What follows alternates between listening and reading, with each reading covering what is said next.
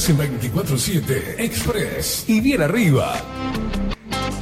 Disfruta de la radio a través del magazine que llegó para descontracturar tus mañanas. Con ustedes, Catherine Velázquez.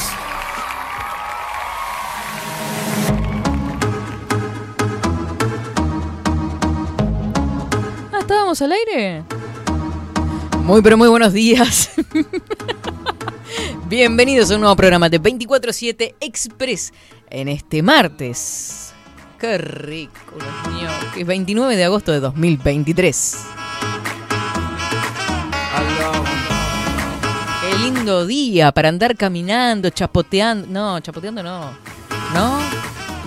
Pero sí, qué lindo. Primaveral casi este 29 de agosto. Hermoso. 12 grados 9 décimas la temperatura actual en Montevideo.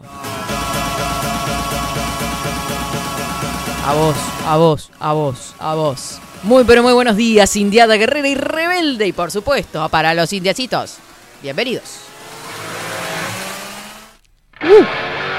Vamos, vamos con más fuerza, ¿no? Yeah. Eso es. Movete. Dale, Facu. Vamos ahí. Andate para Twitch bajo la lupa guion bajo Wii. Chau, Enir, chau. Saludos a la familia. Esto es una gran familia, chicos. Estamos dando comienzo. Bienvenidos a todos los ñoquis. ¡Ay, qué día lindo soleado! Buenos días, Facu. Vamos a ver. Digo, digo, digo. El gallo Claudio. ¿Se encuentra bien? No. La veo, sí, la veo. ¿Cuándo estuvimos bien? Pregunta seria. Es si una las muy hay. buena pregunta. Ahí va. ¿Cómo le va? Excelentemente bien. Me puse una piedrita en el zapato. Es de esos días que me pongo una piedra en el zapato para que algo me moleste. Mejor me perjudica. Exacto. Tirando para no aflo- Ah, no, esa no es la actitud. Ese tirando para no aflojar es típica. Viste, ah, pesimista, odio los lunes, los martes también, el fin de mes, para, loco, sacámelo un poquito. Ah, ¿Sabe que nunca dije tirando para no aflojar? ¿No? Eh, más. Es una frase un poquito añeja, ¿no es cierto? Usted que es una persona que apenas pisa los albores de esta vida. Está amaneciendo. Pero más allá de. esas analogías del día con la vida, ¿no? No importa. No, no- no la quise interrumpir. No, no, prosiga, por favor. Eh, más allá de decirlo en broma, nunca. Nunca, nunca me salió decirlo. Ahí va. Esa era la idea que Facu quería expresar. eh, El dato. este, el dato del día, ¿no? Qué gran dato tiraste, crack.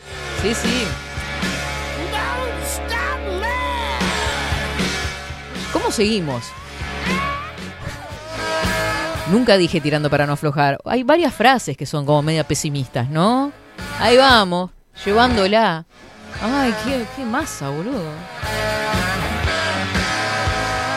No vamos a hablar de masas porque ya me encontré un video en el cual yo estaba hablando de las masas. No quiero hablar más de masas. ¿Se acuerda? No, usted no estaba. Yo haciendo publicidad, por supuesto. Claro, e- ese sponsor ya se fue, obvio. Pues yo estaba hablando de la masa hojaldrada, finita, ¿vio?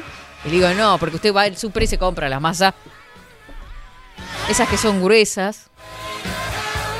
Imagínense cómo seguía, ¿no? Al estilo Katy, dando a conocer cómo era la masa que compraba en el super. En fin. Datos irrelevantes si los hay. Vamos a darle la bienvenida en esta mañanita. Ah, te cantamos las mañanitas si. Todo.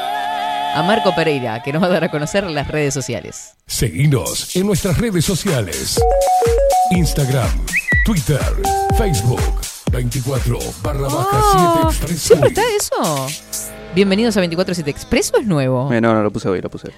Ah, veo que sí hay gente que se preocupa en esta familia por esto que, porque esto salga adelante, ¿no? Es una cosa de locos, increíble. Muchísimas gracias, Facu, por el detalle. No sé por qué no se actualiza ahí la temperatura, ¿vio? 6 grados hace mucho tiempo que no hay. Le diré que hoy vamos a pasar calor. No, no tanto. 17 se prevén de máxima para esta tarde. Nos escuchás a través de Bajo la Lupa guion bajo hoy. Si no te vas para la web, bajo la lupa punto hoy, como les digo siempre, acertadamente, la derecha, arriba, superior, tenés para escucharnos en vivo o vernos en vivo. Y ahí tenés Twitch o Kik. Es excelente esta aplicación. Quiero que me lo graben, me lo recorten y lo repito todos los días, ¿está? Te suscribís a los canales 247 Express UI en YouTube, Express UI 247 en Telegram. Hablando de Telegram, nos mandas tu mensajito a través del 099-471-356. Te lo repito lentamente, 099-471-356. Ya sabes, Perry.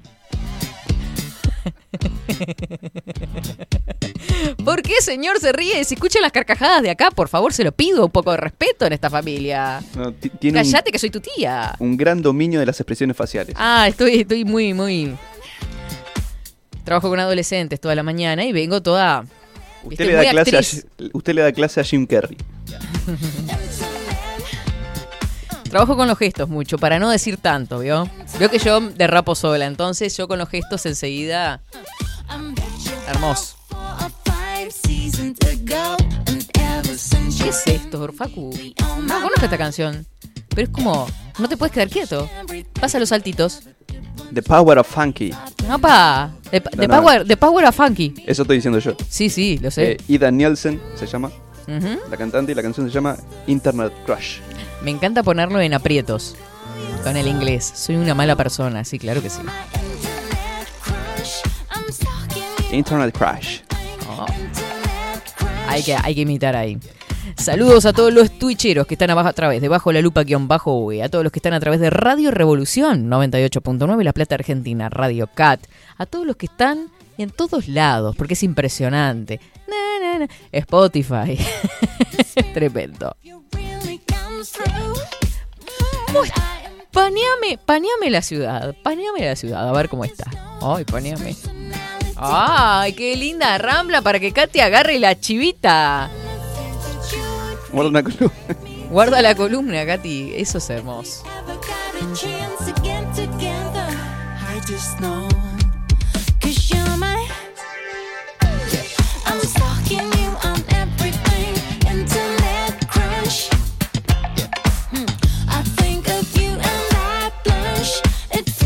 Once 11 horas 33 minutos. Saludamos a Milton, que fue el primero en alzar la mano. Buenos días, Katy. Saludos a la Indiada Guerrera. ¿De dónde, de- ¿Desde dónde escribe Milton? No sabemos. ¿Quiénes son los asesinos de Soul Garden? Milton dice, ¿cómo se puede, no como se quiere? Mm. Silvia, buenos días, Katy, Facundo, con este solcito arriba, arriba, como todos los días. Manga de vagos, de miércoles, de martes, de lunes y de todos los días. Ah, Ahí. Buen día, Gabriel. Por- Me da mucha gracia esto. Buen día, Katy Facu, dice por acá. ¿Desde dónde se comunican? Ah, no seas mala, Leti. Leti tiene maldad en, en su corazón, en algún punto. Siempre me manda fotos de comida. Creo que es ella la que me manda siempre. Me dice, no, que sí, que no, que no, que sí, sí. Ay, va, sí, yo, yo había visto recetas por acá. Buen día, medi- mediodía, Katy. El fin de salieron masitas caseras gluten free. Leti, ¿vos acá acaso? Digo, por esas casualidades de la vida, no sé, capaz se te ocurrió de repente. No, sé. es como que tengo la leve sospecha de que vos me estás mandando una publicidad encubierta acá. Ay, Leti. Es bra Ay, son tan bravos, chicos. Chicos.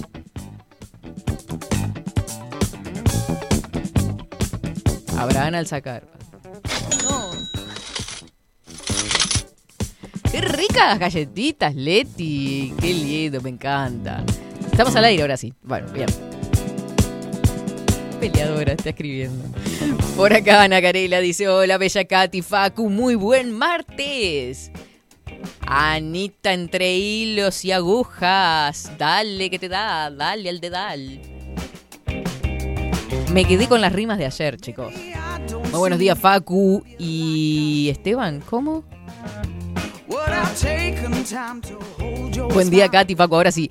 Eh, pasa que recién cargaron las fotos. Te quiero decir, Marce, que yo te estoy mirando los mensajes. Me saltaron los mensajes viejos porque los otros no los leen. ¿Qué crees que te diga? Así yo no. Sí. Así No. Ay, me- Buenos días, Katy Facu, reintegrándome al trabajo después de un fin de semana largo en Buenos Aires. Buena jornada. Ah, viste cómo nos vienen a restregar en la cara, ¿no? Y ahora trabajando. Triste y abatido. En un fin de semana vacío el pauta video. Mi única salida fue ir a la rambla. Pasear en mi bichivita. Ver perritos, parejas caminando de la mano. Al sonido unísono de las olas. Los niños que correteaban las bicicletas y los patines. Etcétera, etcétera. Un sol brillante que galopaba. El viento que sacudía la chivita. Un sol que galopaba. Bueno, ¿eh? Porque se hacía sentir, yo qué sé. El sol hace lo que quiere, ¿está? Acá lo personificamos. En fin. Y uno que se golpeaba y caía como una pelota. Lo que no escucharon ayer dice, está, se reventó contra el piso. Ah, bien, Leti, es un hobby de... Ah, para nada, me dice. Viste que soy una... Al final, viste que tengo maldad en el, en- en el corazón. No soy como el zapallo, ¿ok? Horas 37 minutos. ¿Qué les parece? Digo, no sé, me parece de repente que capaz en una de esas podemos compartir, no sin antes saludar a mucha. Mira, Milton es desde Ciudad del Plata. Muy buenos días, Katy Facu. Gracias por llenar de risas el día, dice Belén. Gracias. Soy de San José, ahora trabajando en Positos, Montevideo. Bueno, arriba, Milton. Vamos a compartir el estado del tiempo. ¿Qué les parece? A ver, ¿cómo está el solcito? Si galopa o si está tranquilito. A ver, ¿qué onda? O si es la tierra que está meta a girar. ¿Cómo es la cosa? Ah.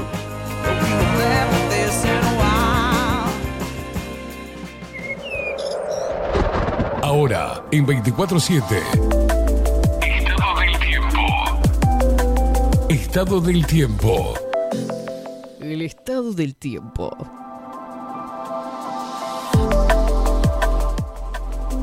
Facu vino a reírse hoy nomás. ¿Qué hijo? 12 grados 9 décimas la temperatura actual en Montevideo, bajo ese cielo azul, azul celeste, con unas nubecitas amenazantes en el horizonte. Los vientos son calmos, eso sí, 1024 hectopascales, la humedad 66%, la visibilidad 10 kilómetros. Esta mañana tuvimos algo nuboso, nuboso con periodos de cubierto. Heladas agrometeorológicas, sí, pues sí, yo creo que alguna heladita tuvo que haber caído porque estuvo bastante fresquita la mañana. 4 grados hubo de mínima. Para el mediodía tarde, disminución de nubosidad con neblinas y una máxima de 17 grados. Amamos esto. 17 grados, yo la verdad soy una persona feliz. Miércoles 30. Y ahora sí, estamos en la cuenta regresiva. Y es una cuenta regresiva que se va a hacer casi como un... Y sí, viste como cuando buscas agua en el desierto, un arrastre permanente, esperar a cobrar, digamos, ¿no? Por ejemplo. Sí, sí, Facu dice que sí. Miércoles 30, claro, algo nuboso, periodos de nuboso, algo nuboso y nuboso hacia la tarde. Mínima 6 grados, máxima 21 grados para el miércoles. Pero ¿qué pasa? Baja la temperatura un poquito el jueves. Tendremos una mínima de 9 y una máxima de 16. Ni tanta diferencia que va a haber entre una y la otra. Algo nuboso y nuboso con periodos de cubierto y nuboso hacia la tarde. El sol sale a las 7 y 9 minutos, yo no sé. ¿Acá no me estaban diciendo que salía 7 y 11? Porque si no hago un piquete en el Ninumet. Que no me corran la hora, por favor. 7 horas y 9 minutos y se oculta a las 18 horas y 24 minutos. ¿Qué se depara para el fin de semana, ese inicio de septiembre? Qué lindos. Ya se ven los primeros brotes. Eso hay que decirlo también como parte del informe de lo que está sucediendo en esta ciudad hermosa. En este país hermoso y en estas latitudes. Está brotando los árboles, así como brota mi amor por ti. Mm. Andamos en unas máximas de los 22 grados, 20. Ahí va a andar la cosa el fin de semana, así que me encanta. Yo voy a salir a dar vueltitas. Basta, Facundo, no se ría, que yo me freno porque me quedo pensando en que derrapé solita. No importa. Este es el informe. Basta de chácharas. Del Instituto Nacional de Meteorología. 24-7 Express. Y hay gente que está haciendo la cuenta regresiva para la primavera. ¡Qué lindo! Buenos días, Katy Facu. Qué bueno, quedan 23 días para la primavera. No me quedó claro, ¿va a haber nubes? Y viste que sí. Yo creo que sí, porque está nublado, algo nuboso y nuboso, con periodos de nuboso y tal vez algo de nubes. Ay, Dios mío, y todavía tenemos un meteorólogo que se llama Nubel. O sea, estamos en el horno, Ulises. Raquel dice, buenos días, preciosos. Ay, Raquelita, tenés que pasar por Claravisión. Siempre escuchándolos eh, en la bella Montevideo. En la bella. ¿Que estás en la casa de Paula? Digo, la Montevideo. Peleándote nomás, Raquelita. Te no. Buen día, Catifaco. Y mirándote desde casita, se cancelaron las clases hasta el jueves. Mini vacaciones obligadas con esto del huracán que hay previsto para la ciudad de Florida, ah, en Estados Unidos. Hay prevista un huracán, esperemos que no, que no suceda nada, pero lo cierto es que eh, están suspendidas las clases. Así que están todos en familia por ahí, todos resguardaditos por si las moscas. Tenemos invitados hoy, tenemos columna, tenemos de todo, porque viste que esto es 24. Llegó el color, llegó la magia, llegó, llegó, llegó. Claro que sí. Tenemos en minutos nada más a Fernando Gutiérrez Almeida. Es autor de Caja de Sorpresas. La presentación de este libro estuvimos presentes y ahora vamos a tener al escritor por acá para compartir junto a ustedes un poquito de literatura. Poquito, porque después también llega la columna En la piel del psicópata junto a la doctora Soledad de Franco. No te pierdas de nada porque ya se viene de todo. Ya venimos.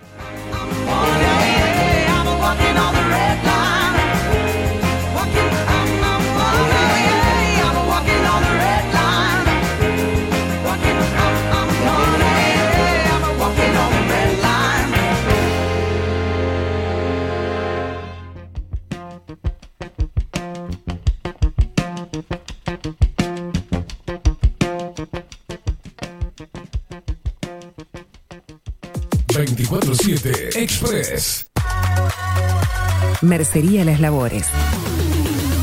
La mercería más antigua del país, desde hace más de 100 años junto a vos. Tristamar Baja 1524, abierto de 9 a 19 horas. Visítanos en www.lanerialaslabores.com.uy. Facebook, Mercería Las Labores. En Instagram, Mercería Lanería Las Labores.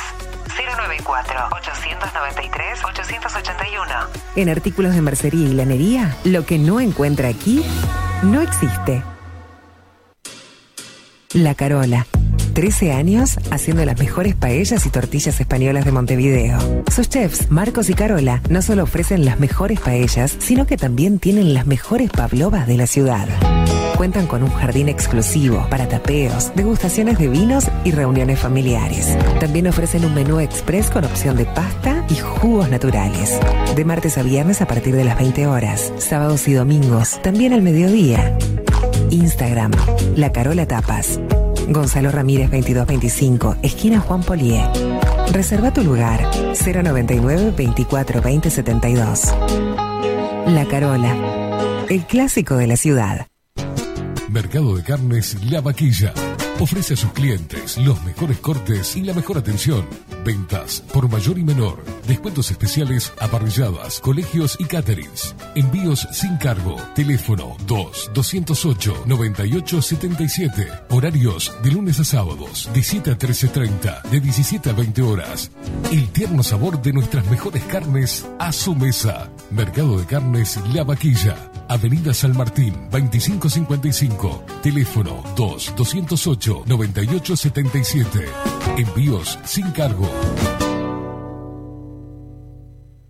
Si estás en Miami, Florida y querés renovar los pisos de tu hogar o reformar tu baño y tu cocina, la mejor opción es CM Great Services, la empresa de construcción que le da vida a tu diseño. Más de 20 años de experiencia avalan nuestro trabajo. Reformas, revestimientos de pisos, baños y cocinas. En Miami, Florida, CM Great Services. Contactanos al 786 536 8822. Pescadería El Italiano. Ubicados en el puertito del museo, les ofrecemos pescado fresco todo el año y gran variedad en mariscos, productos de excelente calidad, llevando confianza a su mesa. Los esperamos con la mejor atención personalizada. Pescadería El Italiano, de martes a domingos, de 8 a 20 horas. Contamos con envíos. Pescadería El Italiano. Comunicate al 2-622-7930 y por WhatsApp 095 43 3502. Estudio Jurídico Notarial, Perezcal y Asociados. Más de 25 años de experiencia en todas las materias, representando a estudios nacionales e internacionales. Una amplia trayectoria en materia penal, sucesiones y reivindicaciones. Más de dos décadas de experiencia recuperando terrenos ocupados. Torre Gorlero, oficina 20, 21 y 22. 099-309-319. Estudio Jurídico Notarial, Perezcal y Asociados. La imagen lo es todo. Adolfo Blanco, fotógrafo profesional. Una buena foto guarda tus recuerdos y también puede vender tus productos. Cobertura fotográfica de cumpleaños, bodas, eventos empresariales, retratos, books, fotos de productos, fotos para web. Fotógrafo profesional, Adolfo Blanco, 099 150 092.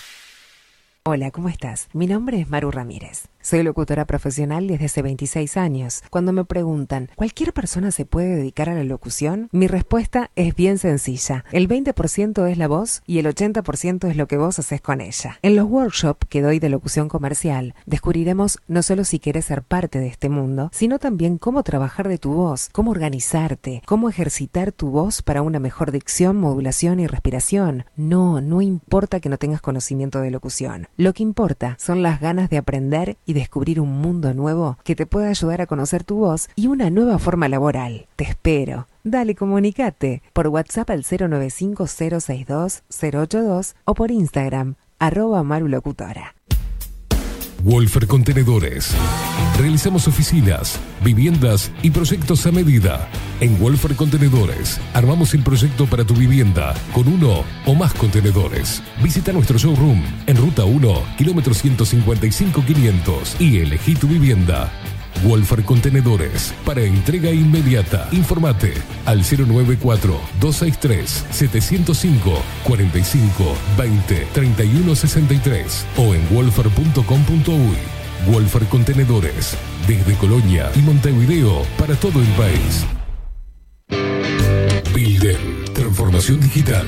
Creamos la estrategia de transformación digital para que tu empresa avance y se adapte a los desafíos de hoy. Desarrollo y posicionamiento web, community management, planes de marketing digital. Builden. Transformación digital. Comunicate al 094 400 060 o escribinos a hola arroba builden.uy. Mostrá tu mejor sonrisa. En Timbo, consultorio odontológico, te ofrecemos la atención y todos los tratamientos necesarios para recuperar tu salud bucal. Reserva tu consulta diagnóstico sin cargo al 099-750-182. Te esperamos en Colonia 1181, oficina 505, esquina Cuareim. Nombrando a Bajo la Lupa, obtendrás un 10% de bonificación. No postergues más la sonrisa que te mereces. Timbo, consultorio odontológico. 099-750-182. Café Jurado, directamente desde la planta hasta su propia taza, siempre garantizando la mejor calidad. Café Jurado, su cuerpo, su intenso sabor y su aroma hacen de nuestro café un placer único. Desde 1912, pasión por el café. Grupo Service. Servicio técnico especializado. Huawei, iPhone, Xiaomi. Trabajamos con todas las marcas. Contamos con servicio express. Cambio de pantalla en 30 minutos. Service. Grupo Service. Reparación de celulares, computadoras y tablets. Encontrarnos en nuestra web gruposervice.com.uy y por WhatsApp 094 389 568. Seguinos en nuestras redes sociales. Instagram, Twitter, Facebook, 24 barra baja 7 Express UI. It seem crazy what I'm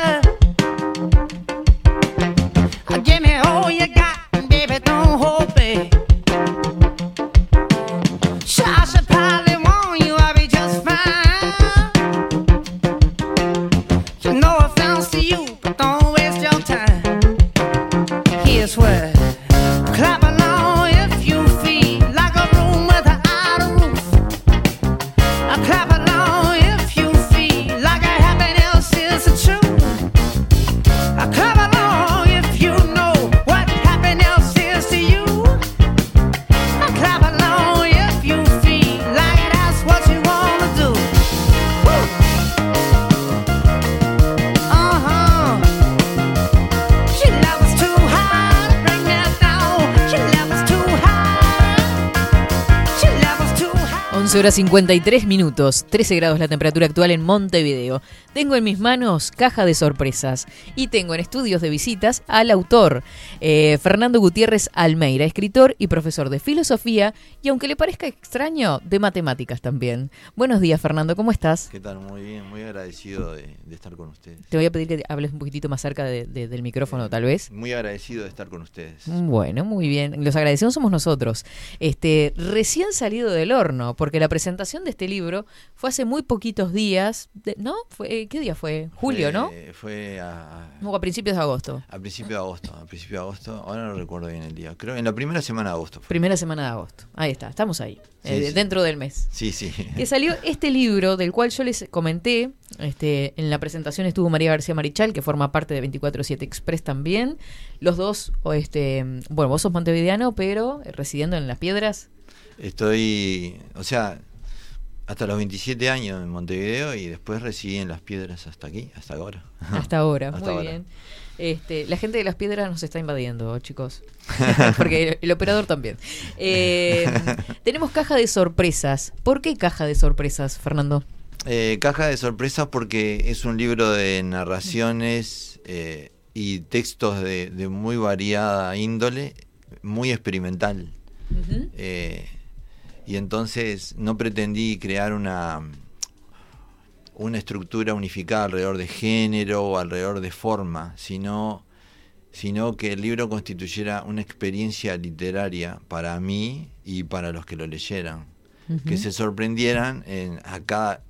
A, cada, A medida que va a transcurriendo medida cada que va- una. vas leyendo, encontrándote con nuevas formas de escritura o con nuevas form o con nuevas formas de, de representar la realidad o la, o la, o la fantasía. Sin embargo, o sea, son todas narraciones en, en el subgénero cuento. El- el O, tenés alguna otra... eh, eh, digamos que el fundamento del libro tiene, podría decirse que está en, en- en tres escalones. Hay un cuento largo que es como el centro del, del libro, que se llama. Proteo. Sí. Eh, hay varios cuentos eh, eh, cortos eh, que forman el- la primera parte, que sería estrictamente narrativa. Y luego eh, hay otra parte del libro al final que, Otros textos, que- que se llama Otras texturas. Me gustó lo de texturas. Que mm, cuyos textos no se pueden. Algunos yo considero que no son fáciles de clasificar. Andan en la prosa poética. Eh, algunos podrían acercarse a la prosa poética, otros podrían acercarse al microcuento, Otra a la, a la lectura automática, o sea, a la escritura automática, digo, y así sucesivamente. Es- Claro. No hay. eh, y incluso, y en cuanto a los cuentos, van yendo desde, desde la fantasía al realismo a medida que avanza hacia. En caja de sorpresas, digamos, es ese la línea, digamos, que hay- seguimos. Hay, hay un espectro que va a ir desde la ficción, estrictamente, al- a, un, a un realismo que termina en un cuento que describe una realidad uruguaya, Para una que- madre, una madre eh, sola que cría a sus hijos. Para el que está escuchando, si decimos ficción y decimos realidad, eh, en realidad, valga la redundancia, este, no quiere decir que la realidad este, esté basada en hechos reales. ¿Cómo, Eh, cómo explicamos el, eso? el realismo, el realismo implica eh, representar una situación muy aferrada a lo que realmente existe. Ujú. ¿No? Por ejemplo, en, el una caso- geografía determinada, en un lugar que existe, con personas reales y con una situación que podría ser típica. Sí, y con elementos que, que forman parte de, de la realidad que conocemos y en las que vivimos, ¿no? Por ejemplo, ese cuento El Farol, que es la historia, básicamente es un, eh, un hijo hablando de su madre que crió a su- sola a sus hijos, eh, aparece, se llama El Farol porque aparece en ese cuento una cometa, que es el farol, Sí. que ya no ya nadie la hace creo no sé capaz que todavía alguien la hace ojalá que sí. pero que Qué fue muy que era. que fue muy popular en un Sí. momento dado en Uruguay hace muchas décadas que es una es, Ah, es una cometa de papel Ahí va. que se hace casera Y entonces eh, el, Claro, el farol ese era ese tipo de cometa. ese tipo de cometa que es una es una cometa que no lleva cola como las otras y que una vez que se remonta, por eso el cuento de alguna manera lo señala todas las características, ¿no? Queda flotando perfectamente en el aire sin movimiento. Y entonces tiene la virtud de que es una cometa en la que uno se puede, ¿no? Se puede olvidar de que está ahí la cometa. Y por el otro que le falta la- esa, emo- esa emoción de se va a caer y tengo...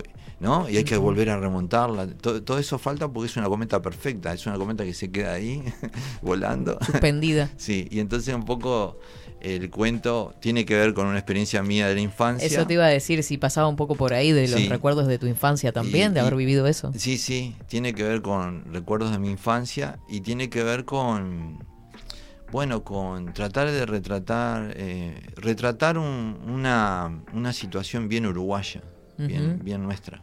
Ahí está. Y ahí está presente el realismo. El realismo este, to- total. clarísimo. Yo, yo digo que sí. Eh, ahora, los otros cuentos realistas eh, están en otros escenarios, en otro, la península de Kamchatka, en Mariupol, en Ucrania, en el momento de la guerra esta. Que Fernando lo que hace es hacer un estudio exhaustivo de lo que es la geografía del lugar, de lo que sucede desde el punto de vista del clima. Contanos un poquitito cómo, cómo haces esas investigaciones. Eh, digamos, hoy día tenemos el recurso de la internet y si, si lo si nos empeñamos en usarlo bien, podemos obtener un montón de cosas de ahí. Y básicamente, por ejemplo, el cuento que, ha- que se ubica en la península de Kamchatka, eh, fui encontrando de qué eh, porque es un viaje turístico lo que hace el personaje principal desde Estados Unidos en Houston, Texas, a, a la península en una época que las relaciones entre Rusia y Estados Unidos eran, eran buenas, ¿no? Creo que fue muy breve eso. fue, fue breve. o aparente. Y entonces yo, sí, traté de, de conocer la geografía. De un país tan, de, como Rusia que, que es Es inmenso. desconocido para Pero solo la península de Kamchatka es inmensa. Y elegí un río donde iban a suceder las cosas, que es el Ocernaya. Es un río donde se pesca truchas en verano. Eh, el verano no es tan frío como uno lo imagina, se deshiela y, y eh, tenés el verde de los bosques. sí. Agradable. digamos. Es agradable el verano. No, no es el verano cálido, cálido, pero es agradable. Y bueno, eh, los, eh, las, ¿cómo se dice? Las eh, cadenas volcánicas, que hay dos, una al norte, una al sur. El lugar donde iba a llegar el avión, eh, de qué manera iba a ser trasladado hasta el río. Todo eso exi- exis- existe. Entonces yo lo pasé a, a la ficción, que es, es una ficción muy realista. Claro. Es un realismo eh, en el que trato de, de fijarme bien en, en- la, en la tierra, ¿no? En, en lo que existe realmente. En el acá y ahora.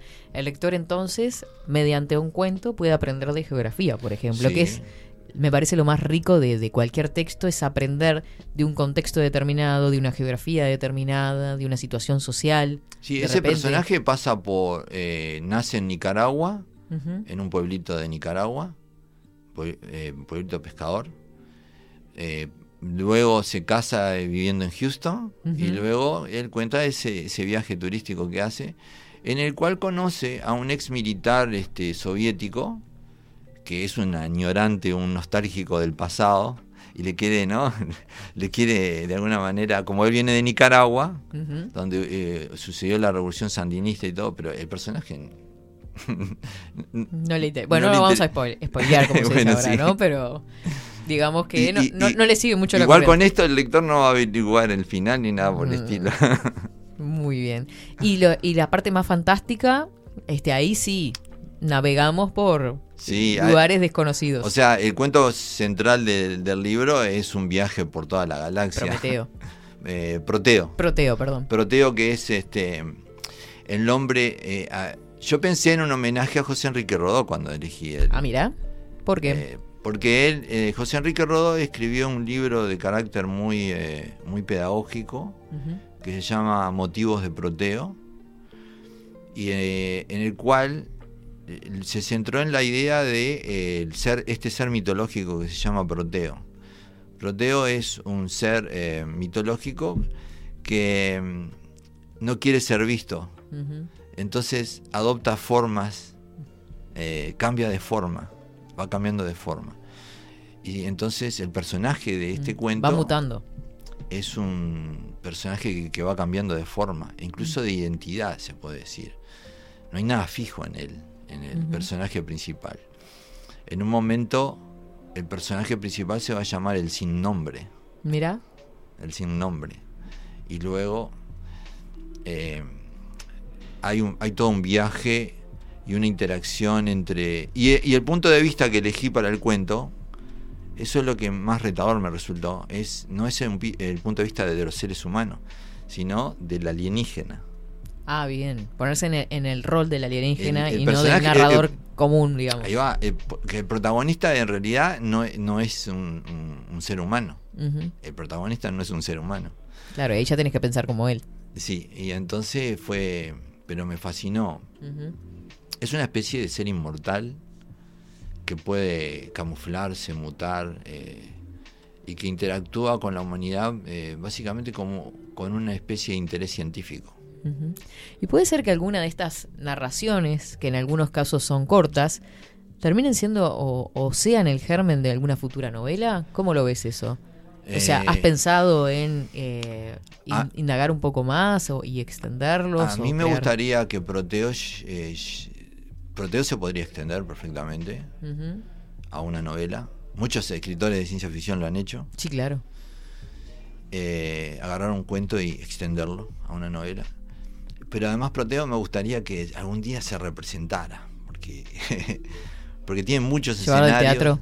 eh, o, o algo que se filme, no sé, porque tiene muchísimos escenarios. Eh, y, y una cosa que hice... ¿Podría ser para un público infantil? Podría ser, sí. Eh, una cosa que hice es que típicamente en la ciencia ficción consideramos que los- eh, el paisaje uruguayo no tiene, no entra, ¿no? Es como que Uruguay en una historia Sí, de- siempre. galáctica. Podría ser eh, Rusia o no, Estados Unidos, cualquier Por- lugar, la luna que- incluso. Es lo que hemos leído, pero podría estar. Entonces yo incluí eh, escenarios uruguayos en. En, el- en tus cuentos. Me imaginé un ser inmortal que tiene miles de millones de años de existencia eh, pisando el suelo de la paloma. Claro. O sea, y, o yendo a- al, al Prado de, de Montevideo. Y eso nos lleva a desentrañarnos también, ¿no? A ese automatismo que tenemos de lo real y lo inmediato de los uruguayos y que, bueno, si queremos ir a la ficción, vamos a ir a un libro de cuentos que me lo va a ofrecer en otro escenario En- en- diferente. en un escenario que Eso no es sea una forma de desautomatizar como lectores a, a los propios uruguayos, en Yo realidad. quise, yo quise hacer eso porque eh, los uruguayos tenemos derecho a hacer un paisaje para la ficción. Sí, hay que Ah, hablar. eh, nuestro país tiene derecho a, a también a hacer... Y aparte, para mí el escenario del Faro de la Paloma era perfecto. Es hermoso. Qué lindo Eh, lugar. Sí, sí. Vos sabés que el día que fui a, mm, a la presentación del libro, que fue en el Ateneo de Montevideo, precioso lugar además para, para la, la- la presentación de, de libros, creo que andaba la foto por ahí en, en vueltas, mira, ese es del día robado de, su- de sus redes sociales, que Ah. nos etiquetó por ahí, con, junto con la hermosa de María, que fue una de, también de las que estuvo realizando la presentación de... Y Silvana Ribeiro. Ahí está. Eh, una de, la- de las historias que me conmovió muchísimo ¿ah? es en las que al- el personaje eh, imagina, ¿no? Que está hablando o que se presenta una imagen del pasado, pero que no está con vida. Esa, esa imagen me, Se me estrujó el corazón. ¿Cómo se, llama? Me recuerda. ¿Me recuerda? Me recuerda. Eh, básicamente lo que yo pensé Mm, es qué pasaría si, de alguna manera la memoria de alguien, eh, o sea, alguien ha- ha, fallecido. Sí. ¿Qué pasaría si la memoria de, de la persona que queda viva y que todavía ama al ser que se fue, de alguna manera materializa a ese ser? A través de la memoria. E incluso, o sea que es un ser que incluso está en primera persona, ¿no? Mm, O sea, ese ser es el, es el que habla. Y eh, él está en el limbo. O sea, es justamente lo que debería ser un fantasma, ¿no? Claro. Un ser, pero, pero no me gustó esa idea muy gráfica y muy, ¿no? Que el Sí, que fuera un fantasma, digamos. no. No. No, la idea es. eh, lo, lo que ocurre es que él está hecho de memoria. El ser, digamos, o el E- ente. Ese ser que habla en la historia está hecho de memoria, de sí, eh, eh, tiene que ser recordado para existir de alguna manera. Sí. Pero al mismo tiempo él se siente incómodo o no conforme porque eh, no quiere que la persona que la recuerda sufra por ese recuerdo. Claro. Entonces, eh, Es muy metafísico eh, también. eh, sí, es un cuento bastante metafísico, sí, porque digamos que tra- transita por un- una región que no está ni en la realidad ni en la ni en la ficción estricta, ¿no? Podría quizás identificarse como una especie de realismo mágico, quizás ese cuento, pero yo no, no, no pretendí que, que fuera sí, sí. No, no, no- realismo no lo creaste mágico. pensando en que iba a ser realismo mágico. Salió. No, no, lo, no pretendí crearlo diciendo voy a escribir un, un cuento de tal tipo. Porque justamente todo ese, el libro es un ex- una experimentación que, que hice. Totalmente, totalmente. A mí me, me- me encantó ese, me, me- me encanta. Este, por ejemplo, al comienzo dice, no puedo decidir. Hay ocasiones en las que quiero que me recuerde y otras en las que quiero rogarle que me olvide. Pero ninguna de las dos alternativas me convence. Si me olvidase, si acaso pudiera olvidarme, cuán grande sería mi dolor, cómo podría soportarlo. Pero si persiste en recordarme, tendré que seguir viéndola llorar en la oscuridad o bajo la luz de la lámpara de mi escritorio, cuando vuelva a mirar mis últimos bocetos o en cualquier otra parte de la casa, porque su llanto no llega con horario o lugar fijo, y los recuerdos se filtran azarosamente en la delicada textura de su mente. El hecho terminante es que me recuerda, y yo todavía no estoy dispuesto a que me olvide. ¡Qué espectacular! Me encantó. Y, que, yo siempre digo eso, ¿no? En realidad no muere la persona, muere el recuerdo cuando es olvidada, ¿no? Y, y un poco sigue... O sea, para mí hay dos fallecimientos, ¿no? El primer fallecimiento Estoy de acuerdo. no es, no es completo para nada porque, porque todavía hay eh, seres a los que quisiste y que te quisieron que te recuerdan. Exacto. Pero sí hay, va a llegar, siempre llega, esa, esa segunda muerte que es el olvido. El olvido. Y Exacto. él, él está a medio camino Mm. entre, entre la primera muerte y, Y la segunda. y la segunda. Es hermoso, me encanta. Me encanta el, el pensar eso y esa parte metafísica de, de qué pasa con esa, con esa persona y ese recuerdo y el olvido mismo también, ¿no? Porque hay que pensar esto, lo, lo voy así como eh, filosóficamente, ¿no? Hablando filosóficamente. que, A propósito. que nosotros no solo existimos aquí en este cuerpo, en esta, en esta, eh, en estas coordenadas físicas en las que estamos, sino que también existimos a través de la impronta que, de- que- que dejamos en otros o que dejamos en nuestro recorrido. Claro. Nosotros existimos en, en todo aquello que de alguna manera eh, entró en contacto con nosotros, sobre O todo sea, en el recuerdo que tienen los otros de nosotros, este, estando aún en vida. Sería. ¿no? O sea, Porque eh, el recuerdo en otras personas no está solo cuando morimos.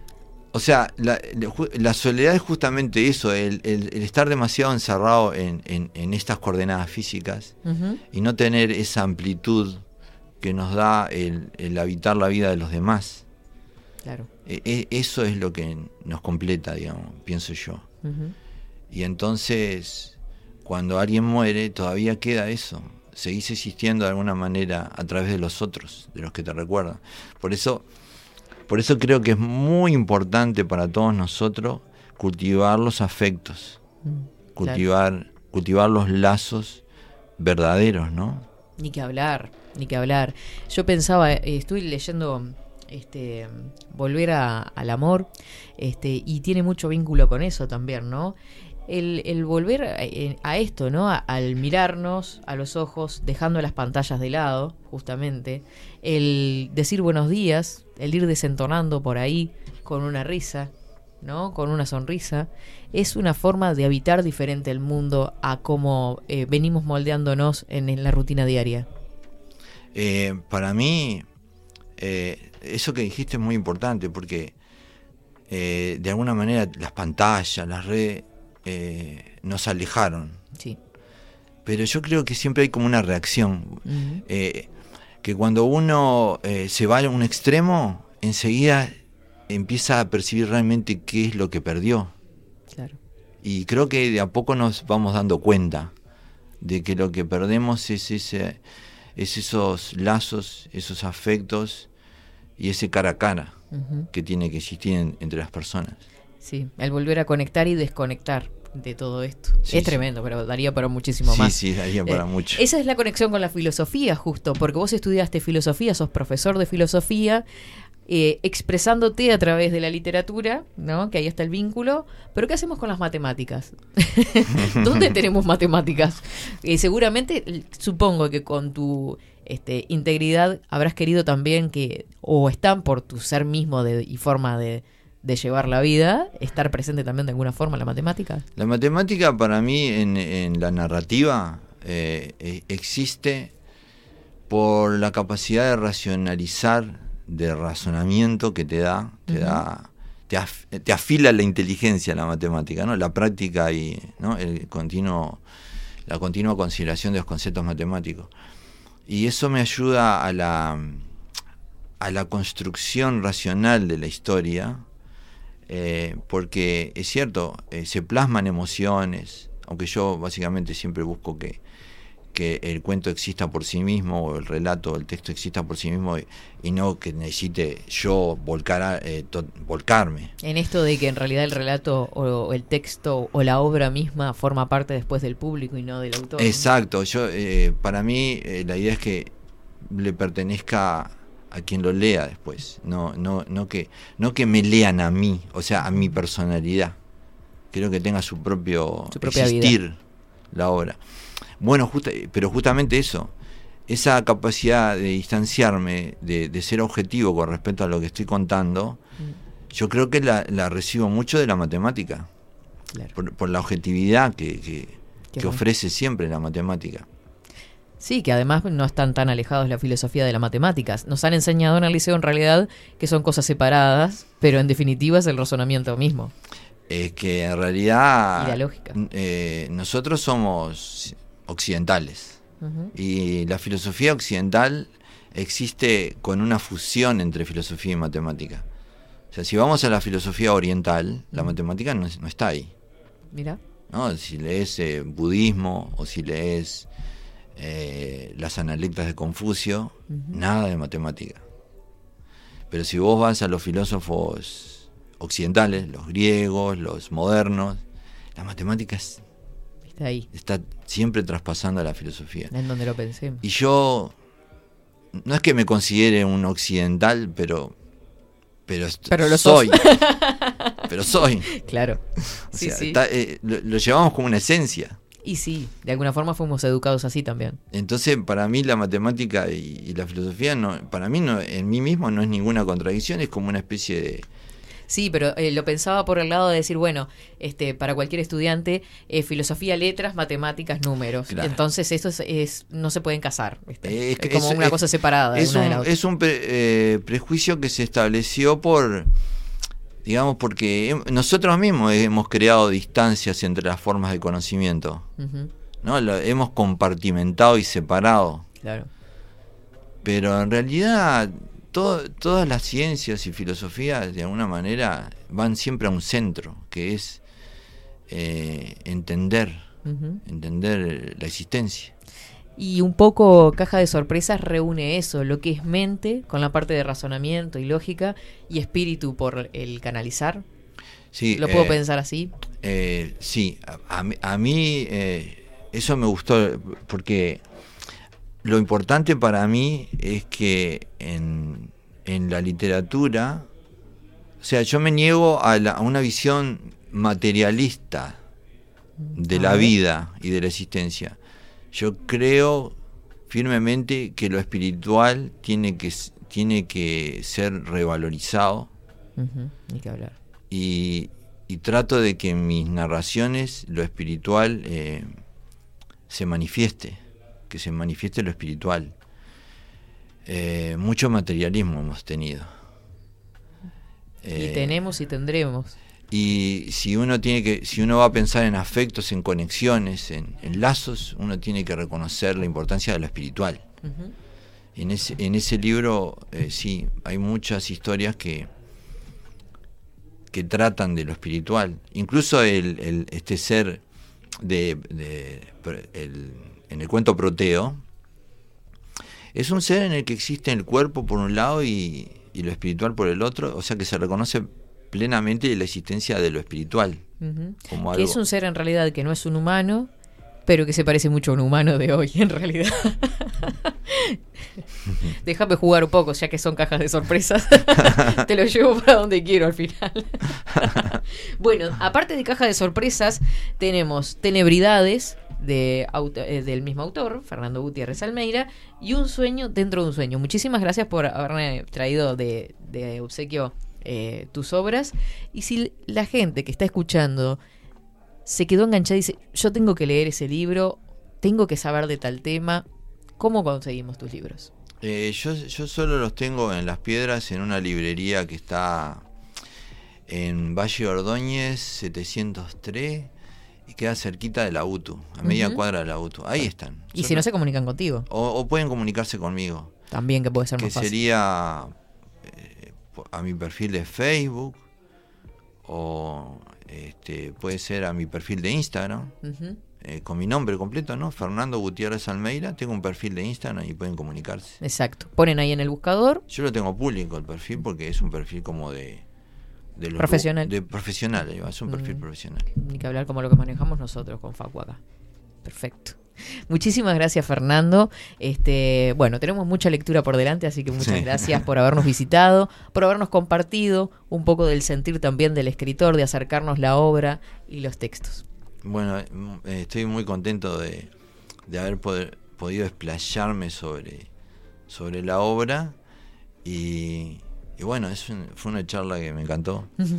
Bienvenido y bueno, eh, cuando tengamos algún otro hijo para presentar, este, te esperamos. Bueno, muchísimas gracias. Con nosotros Fernando Gutiérrez Almeida, escritor, profesor de filosofía y matemáticas, autor de Caja de Sorpresas y otras obras.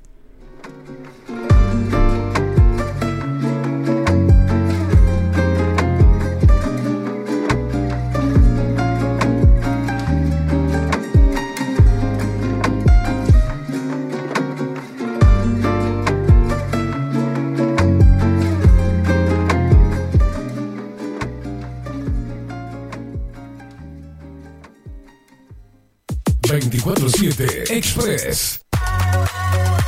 Mercería Las Labores. La mercería más antigua del país desde hace más de 100 años junto a vos. Tristan Narvaja, 24, abierto de 9 a 19 horas. Visítanos en www.lanerialaslabores.com.uy. Facebook,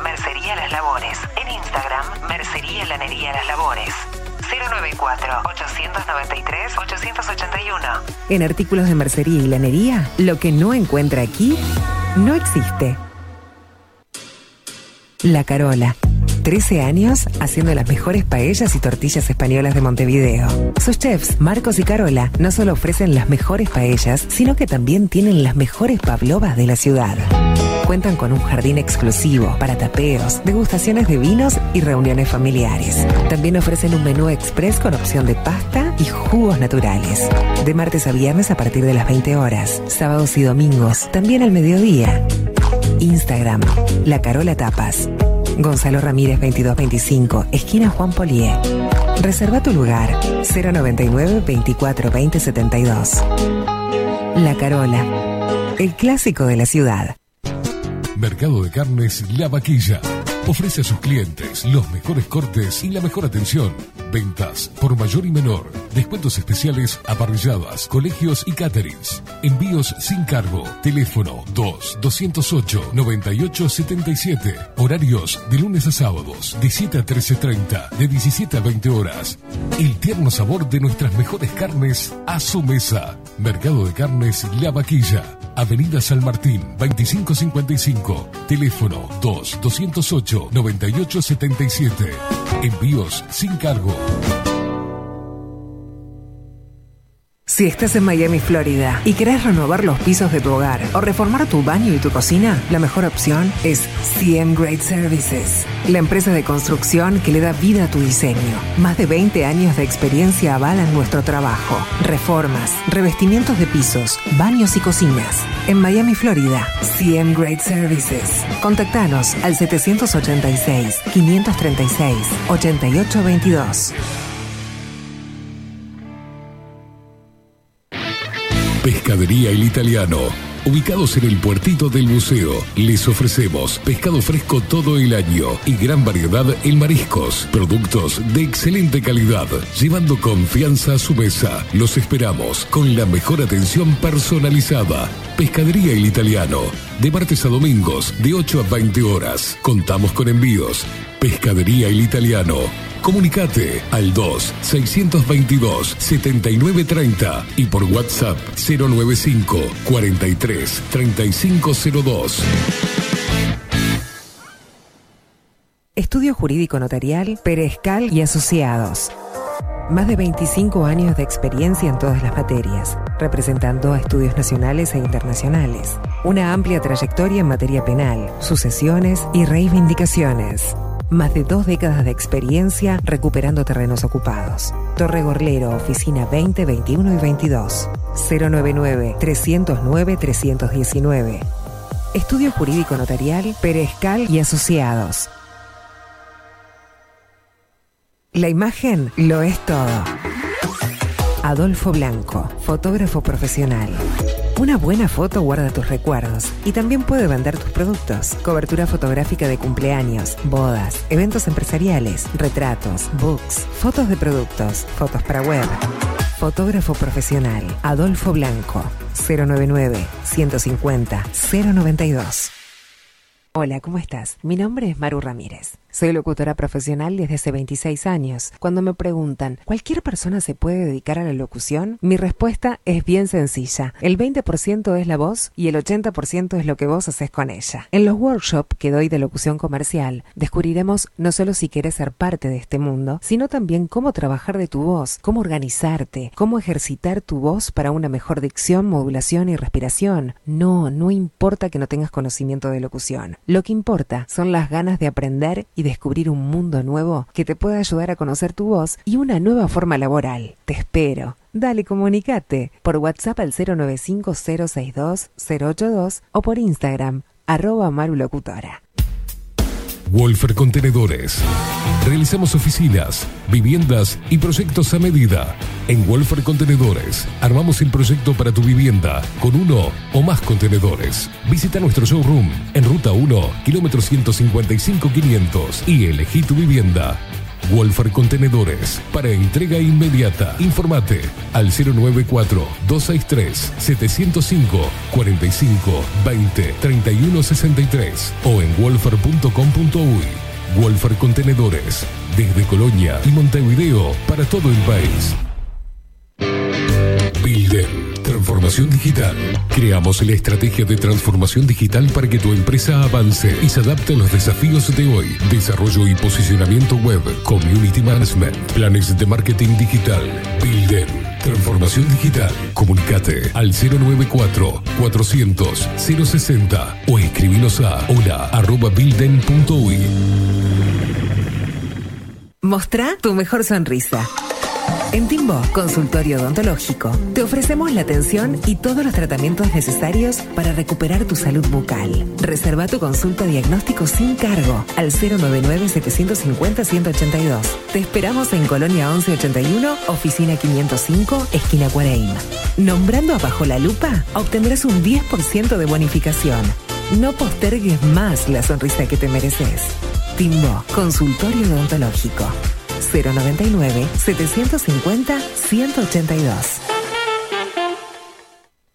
Café Jurado, directamente desde la planta hasta su propia taza, siempre garantizando la mejor calidad. Café Jurado, su cuerpo, su intenso sabor y su aroma hacen de nuestro café un placer único. Desde 1912, pasión por el café. Grupo Service. Servicio técnico especializado. Huawei, iPhone, Xiaomi. Trabajamos con todas las marcas. Contamos con servicio express. Cambio de pantalla en 30 minutos.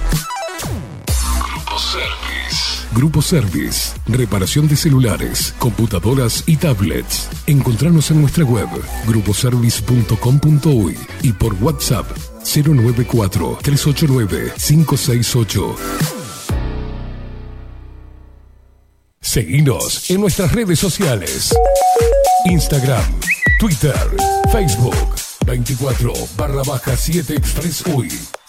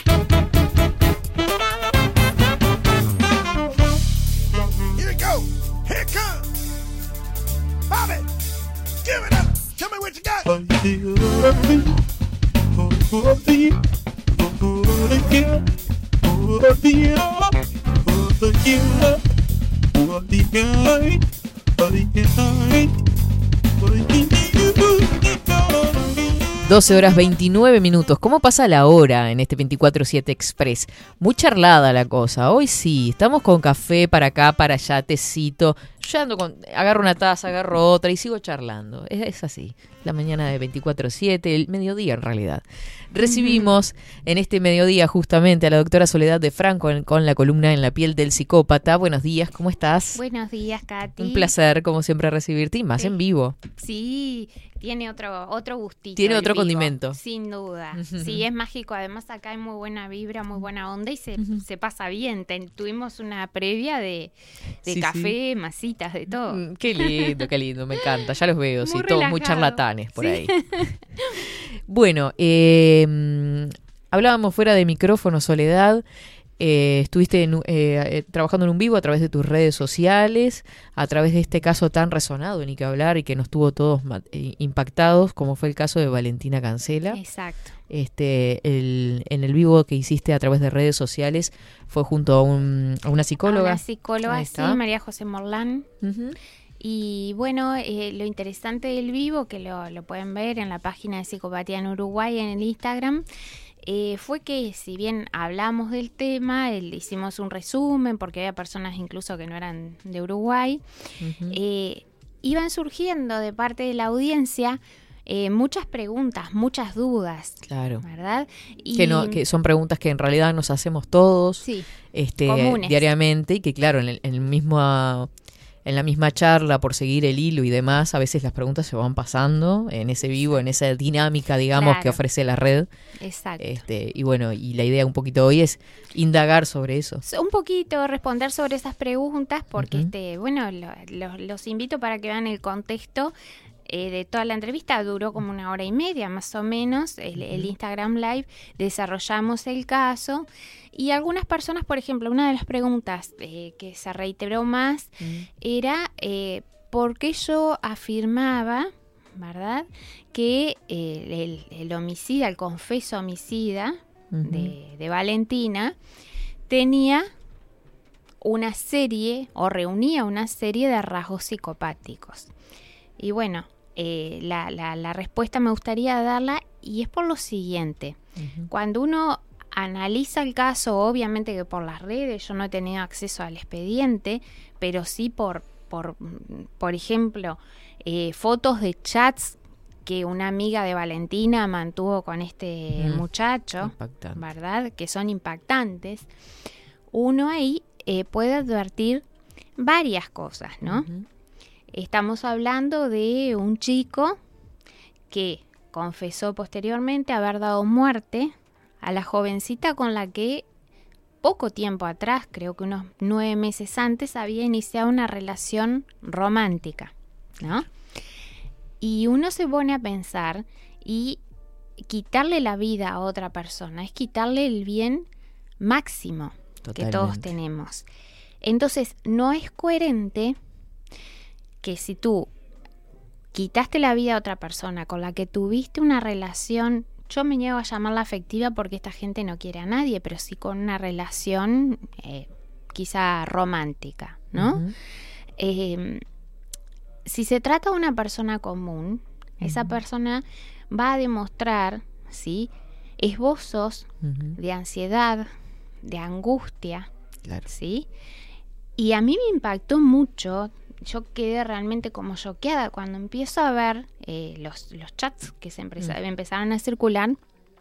Cuando la amiga de, de Valentina le preguntaba, le decía, este, La intuición de la amiga ahí, ¿no? De, de- de darse, bueno, sabía un poquito más la interna seguramente. Claro, la amiga estaba en conocimiento evidentemente de que era una relación patológica, que era una relación con tintes violentos muy importantes, al punto de que eh, tenían tres denuncias este, cursadas en, en, bueno, en la seccional.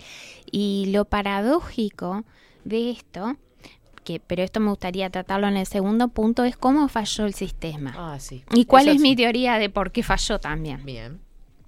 Eh, pero eso es a título personal. Entonces, quería comentarles eso. O sea, ¿qué persona normal del 97%, ¿sí? Mata a alguien con quien tuvo un vínculo, se va a la casa, duerme una siesta, ¿sí? Y después de dormir la siesta, ahí, eh, según tengo entendido, porque por los dichos de la mamá de Valentina, ¿verdad? No por acceder a la causa. Este chico, además, antes de la siesta, volvió a su casa y levantó una pala y volvió al lugar donde el cuerpo había quedado. O sea, para ocultar, ¿sí? Su accionar. Cuando la amiga le empieza a preguntar, bueno, ¿sabés de fulanita? Él dice, no, estoy acá en mi casa, ¿sí? Y después, en un momento, eh, ella le insiste, le insiste, y él le dice, no, estoy en mi casa con mi padre. Y para mí eso es lo más aberrante de todo. Se saca una selfie, ¿sí? Haciendo un gesto como, todo bien, todo ok. No entiendo por qué te preocupas si yo No estoy sé, acá. yo estoy acá, estoy tranquilo, con una sonrisa.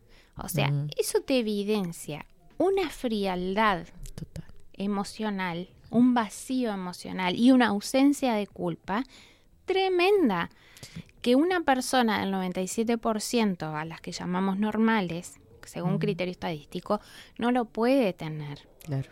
Porque se verían vestigios aunque fueran pequeños, de arrepentimiento, de temor a Y- ser capturado, Me imagino un estado, aunque sea de, de, de- de parálisis. de parálisis o de nervios totales, de estar, eso, paralizado y temblando, no sé. eh, Sí. Es muy difícil de imaginar un hecho así, pero no eh, yéndose a dormir una siesta, es muy descabellado y sacándose una foto y, y contestando con esa frialdad, ¿no? Y sonriente en la foto, levantando el dedo. Entonces a mí eso me llamó muchísimo la atención. Otro hecho, bueno, eso habla de ausencia total de culpa, que es una de las características de escritores de psicopatía más fuertes, ¿no? Y hay una, una clave también en eso, ¿no? Eh, él en un momento de ese chat dice, fui el último que la vi. Bueno, me llevaste a un tema que es apasionante y es típico de la psicopatía, que es eh, el aspecto lúdico que tienen todos los psicópatas. O sea, él apuesta, ¿sí? O sea, redobla la apuesta, sabe, porque se sabe sospechado, porque Mm. tenía tres denuncias, por el, por el mensaje que le cursó la amiga, por intuición propia de que la policía Al- siempre a a sospecha a, las parejas, ¿no? Y más cuando hay Mm. un incidente de este tipo. Y sin embargo, él le dice, vamos a buscarla, primero le decía, estaba muy preocupado, vamos a buscarla, tenemos que hacer algo. Eh, o sea, estaba buscando a alguien que él ya sabía que no iba a aparecer por sus propios medios y que sabía dónde estaba enterrada. Y lo más increíble de todo esto es lo que tú decís. Y ahí se ve otra característica, otro rasgo psicopático que es el aspecto lúdico, que es esa eh, necesidad que tienen todos los psicópatas en el afán de obtener adrenalina, ¿sí? De jugar caminando por la cornisa, siempre al límite. Porque al decir, creo que fui el último que la vi, está diciendo prácticamente, soy el sospechoso número uno, y no solamente por mis antecedentes. Sí. ¿Verdad? Entonces, ahí uno ve eh, falta totalmente de empatía, eh, cosificación máxima, porque, a ver, era su pareja, ¿sí? Confesó que la mató y después la, la dejó tirada ahí. Ya, y que está hablando con una persona en ese mo- preciso momento que está totalmente desesperada y que no paraba de hacerle preguntas, ¿no? Exacto, y que era su amiga, que estaba desesperada y él no tuvo compasión, no tuvo esa empatía de decirle, mirá, Mm. este, Isabela, no sé qué le podría haber dicho, pero, o sea, él seguía y todavía aumentaba la apuesta. Creo que fue el último que la vi. Entonces, hay muchos rasgos psicopáticos y ahora la pregunta del millón es, Katy, Mm. ¿sí? Con este perfil, ¿verdad? ¿Cómo es posible, ¿sí? ¿Cómo es posible que, eh, por lo que también ha circulado como trascendidos de prensa, no se le hubiera realizado a este chico una evaluación de riesgo? Mm. Que eso es algo que es de precepto. Escuchando las... las ¿En qué consiste la evaluación de riesgo? Ah, perdón, sí, está bueno que me lo preguntes. La evaluación de riesgo es, mira, cuando eh, una persona, una mujer sobre todo, presenta una denuncia, lo que el juez dispone es que el equipo técnico asesor del juez, que está generalmente compuesto por un psicólogo y un asistente social, o a veces psicólogo, psiquiatra y asistente social, entrevisten tanto al denunciante como al denunciado y que en base a esa reunión, ¿sí? ellos elaboren un informe que se lo elevan al juez y le dicen, mire, según nuestro saber y entender, esta persona tiene un nivel bajo, medio o alto, ¿sí? de riesgo. En este caso, evidentemente, al no realizarse, y esto lo digo por lo que se reiteró en la prensa, ¿no? No he visto el expediente, Sí. que no se habría realizado esa medición de riesgo. ¿ah? Eh, obviamente hubo una omisión Claro. de parte de la sede. Y el segundo punto que yo me planteo es, imaginemos que esta situación de evaluación de riesgo se hubiera realizado. Ahora la pregunta es, de sentido común, si los evaluadores no conocen sobre la psicopatía, psicopatía cotidiana, ¿es posible detectarla? ¿Y por qué planteo esto? Porque es una, nuevamente, es un llamado, un tirón de orejas, un llamado de atención al Poder Judicial. Por Ese favor. el punto de vista de la psicología, ¿no? Que va a detectar primero la psicopatía. No Por ejemplo, dentro del grupo de profesionales de los que estábamos hablando, el especializado es el psicólogo, ¿no? Eh, el que puede detectar mejor.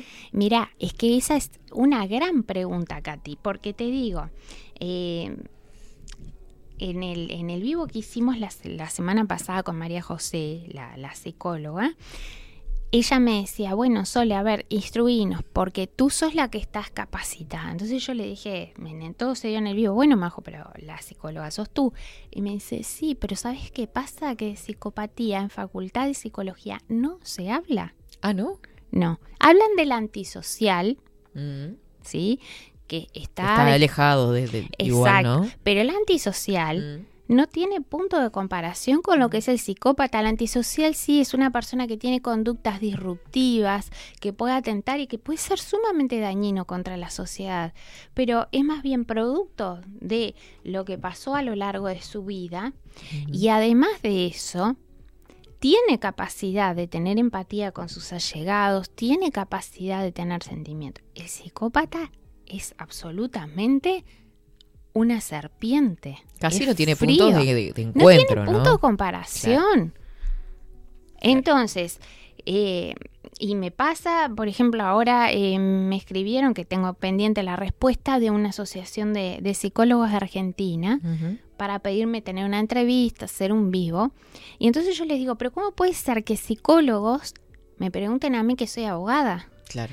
Y ellos me dicen, fácil, por eso, porque estamos preparados para detectar al antisocial, Mm. pero el psicópata, y más el psicópata cotidiano, no tenemos la menor idea. Entonces ahí estamos en graves problemas. Fallando a todo nivel. Estamos fallando a todo nivel. ¿Sí? Y es más, te digo, eh, con un, un señor que estoy asesorando, que es un, un médico, con una especialidad que, que vive en Barcelona, este, que bueno, que fue víctima de varias denuncias falsas, logró probarlas en su contra de parte de su exmujer para alejarlo de los hijos. Y él me consultaba y me decía, bueno, ¿podrás asesorar a mi equipo de abogados y incluso de psicólogos para ver a dónde hay que apuntar y qué es lo que hay que ver? Mm. Porque no tienen ni idea de lo que es la psicopatía. Entonces, para llamar a la reflexión es lo siguiente. ¿Cómo vos vas a detectar una problemática tan grave y tan seria y tan riesgosa? ¿Sí? Que no es una enfermedad, que es un modo de ser, que es una personalidad. ¿Cómo la vas a detectar si vos en tu mente no tenés los conceptos? Es que ni siquiera, de lo la- que es. claro, no sabes que existe. Si no sabes que existe. Hay algo que se llama psicopatía, pero bueno.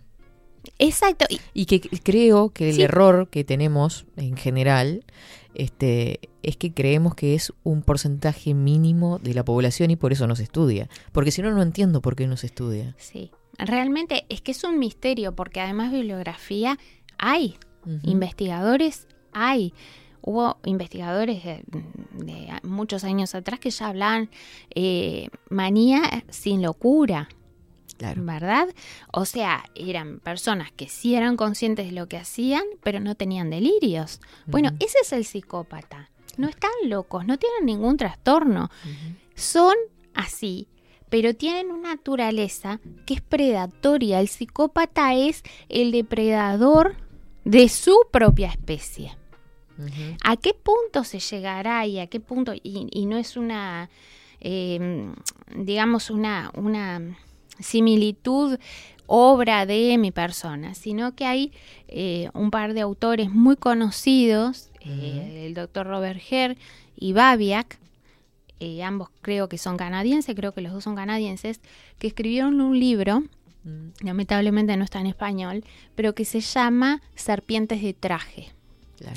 que analizan la presencia del psicópata cotidiano en el ámbito laboral. Que aparte ya sabemos que eh, el traje por el hecho del poder, ¿no? Exactamente. Relacionado al poder, que son porque- bastante afines a eso. Exactamente, porque eh, acuérdense que la médula de la psicopatía corre, ¿sí?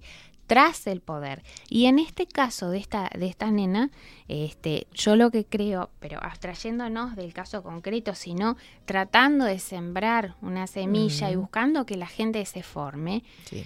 A ver, es muy fácil reconocer al psicópata forense, esto es aquel que ha transgredido la ley penal y que por tanto ha matado, ha descuartizado, ha canibalizado. Eso no tiene eh, gran dificultad. Una vez que psiquiátricamente se hace el, el descarte de que esa persona tiene una enfermedad mental, la única posibilidad es que sea un psicópata. O sea, es que estoy pensando eh, como muy afín a las letras del término mismo psicopatía, ¿no? A ver. Si yo pienso en el sufijo de la palabra, como cualquier tal vez estudiante o, ¿no?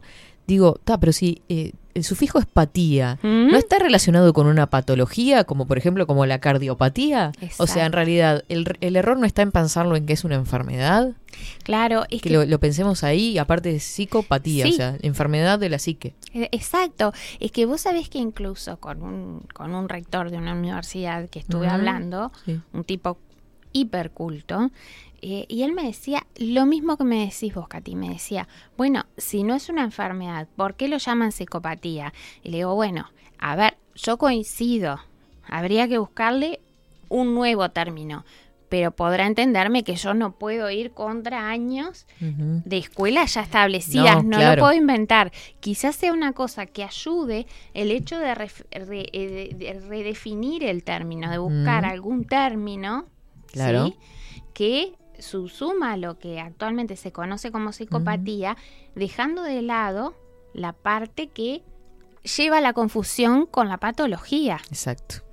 Coincido Exacto. plenamente contigo, Katy, y creo que eso es uno de los problemas que sin tanta urgencia hay que ir afrontando. Claro, ni que hablar. Este, mismo en el término se me ocurrió que estaba ahí como el germencito de decir, bueno, pero hablamos, decimos que no hablamos de patología, pero en la misma palabra está definido. Exacto. Entonces ahí es como que se genera la, tal vez la confusión. Muy bien. Bueno, esa era una de las dudas entonces de- Sí. por parte de, de la gente que iba mandando preguntas, ¿no? Bueno, Sí. ¿por qué lo definíamos a este muchacho como un psicópata? Como un psicópata. A mí otra de las cosas que me llamó la atención, más allá de los... Y ya gracias a la columna también, ¿no? Qué Ni que hablar lindo. este, al, habla- al mirar los chats, o sea, fue lo primero que se me ocurrió. Ahora, lo segundo fue la forma en que estaba parado fuera del juzgado. ah, ¿Viste el perfil? ¿Cómo estaba le- le- la soberbia? sí.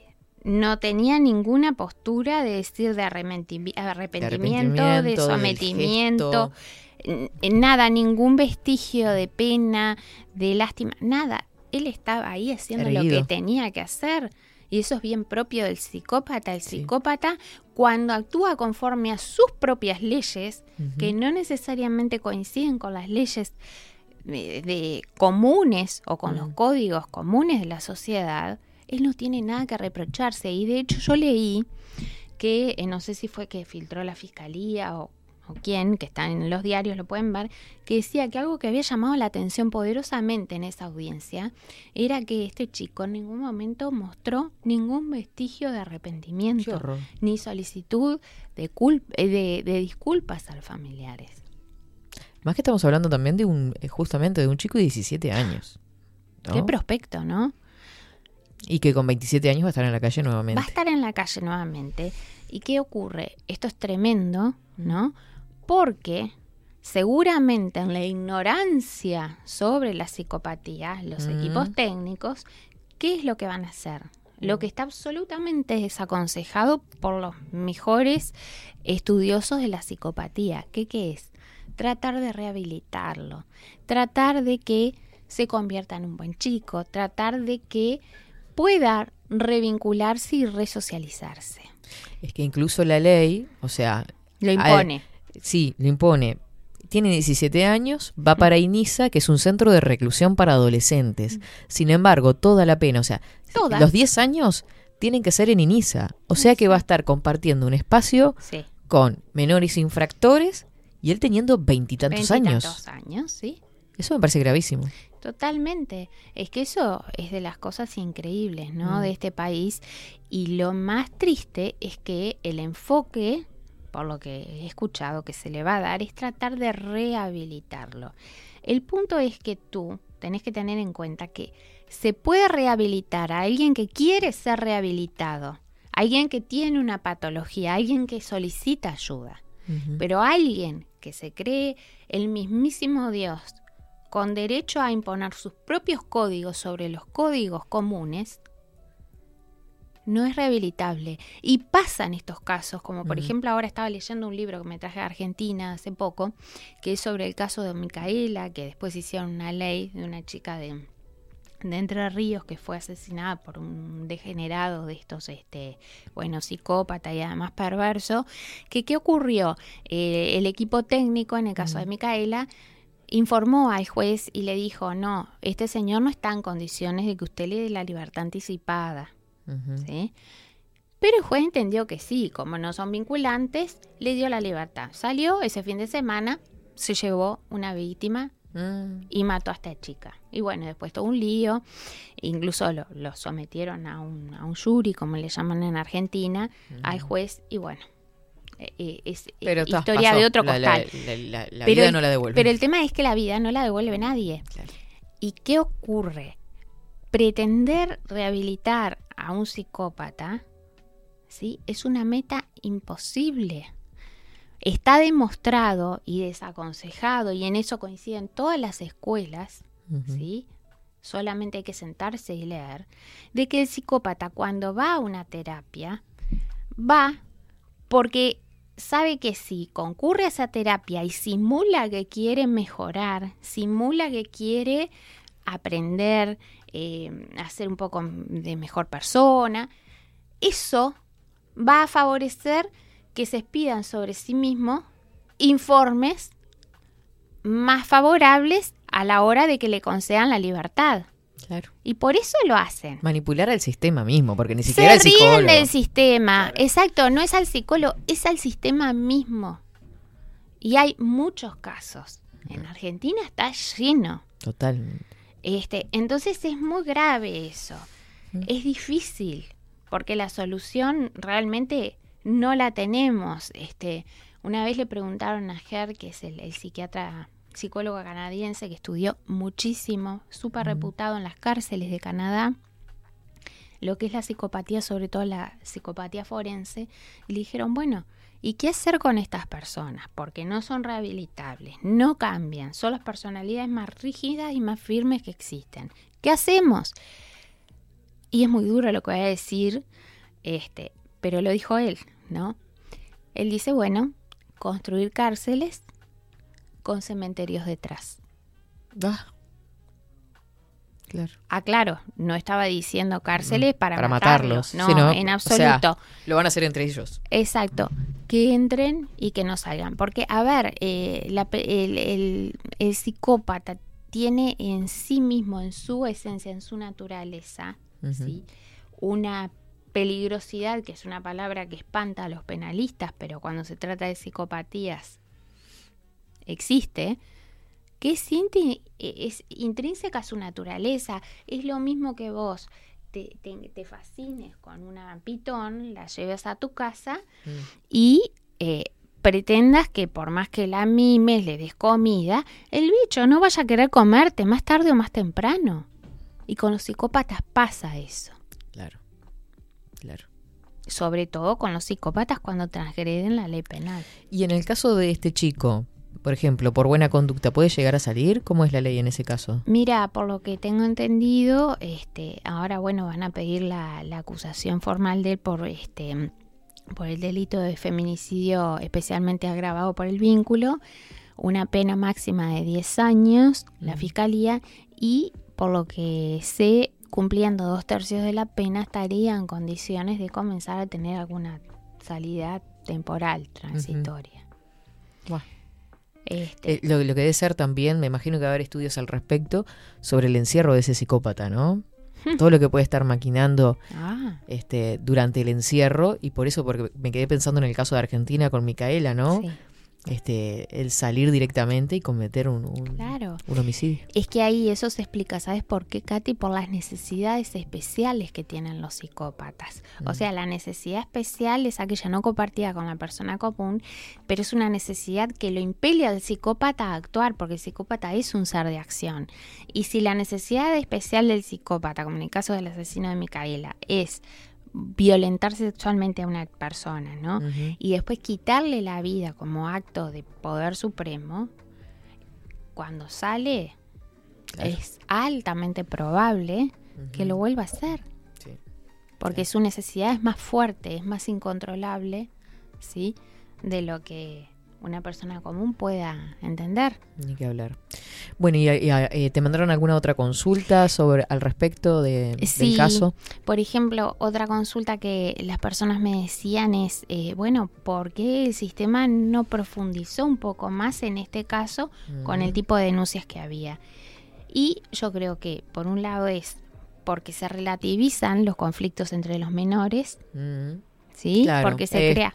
Ocúpense los padres, patria potestad, este, Exacto. que los y, eh, lleven a un buen vínculo, ¿no? Que lo incentiven un buen vínculo, algo así se estuvo diciendo. Algo de eso cuando eh, un hijo psicópata es el peor calvario que te puede tocar. Y ojo, puede ser el mejor padre o madre del mundo y no sirve de nada. Y hay muchos ejemplos de esos, de niños que han sido criados con amor, no les ha faltado nada, caso Robleo Pucho en Argentina, y que se transforman en monstruos. Y que los padres literalmente no pueden con ellos. Claro. ¿verdad? Sí, los padres no han salido a hablar de, del chico. No, es que debe ser muy difícil porque esa familia también debe estar destruida, ¿no? Y sí, Sin duda sí. alguna. que hablar. Entonces yo creo que por un lado el sistema creo que relativiza un poco lo que son los problemas entre menores de edad. Por otro lado la ignorancia respecto a la psicopatía que existe y que bueno, que son lobos disfrazados de cordero, ¿no? Muy afables pero que encierran el peligro dentro de sí mismos. Y el otro punto, y que sé que con esto voy a generar controversia, pero me encanta, es el hecho de que el sistema, todos lo dicen, está colapsado el sistema de este, familia especializada en Montevideo que se dedica, y bueno, y en el interior también, los juzgados que se dedican a la violencia intrafamiliar y la violencia de género.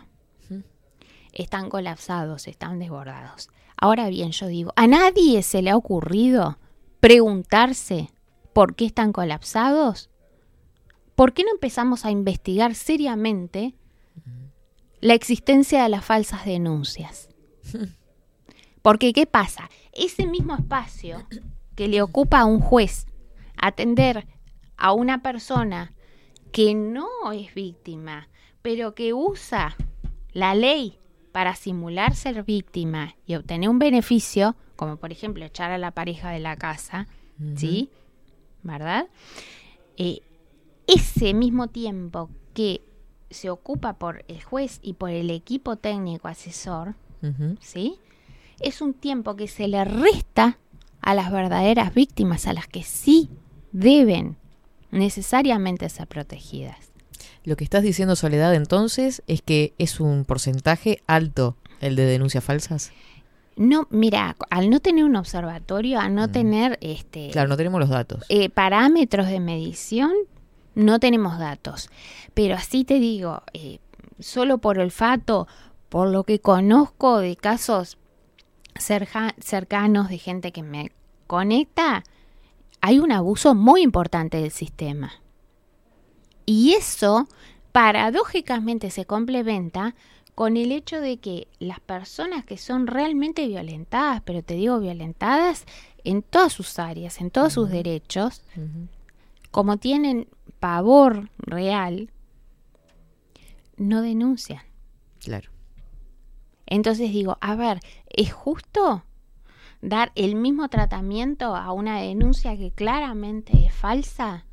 ¿Sí? Para desatender a una persona, más allá de su sexo, que sea hombre o mujer, que está realmente siendo utilizado.